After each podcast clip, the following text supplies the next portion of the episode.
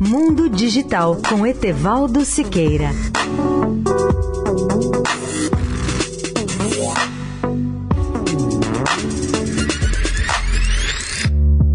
Olá, ouvintes da Rádio Eldorado. A tecnologia vai desempenhar um papel decisivo nas salas de aula nos próximos anos. Essa afirmativa está contida num excelente artigo da revista de tecnologia do MIT, que é o Instituto de Tecnologia de Massachusetts, nos Estados Unidos. O trabalho no futuro exigirá trabalhadores colaborativos com habilidades práticas de resolução de problemas. Para capacitar essa nova força de trabalho, será requerida dos jovens a familiaridade plena com a inteligência artificial, a computação em nuvem ou cloud, a internet das coisas, as redes definidas por software e todas as formas de virtualização.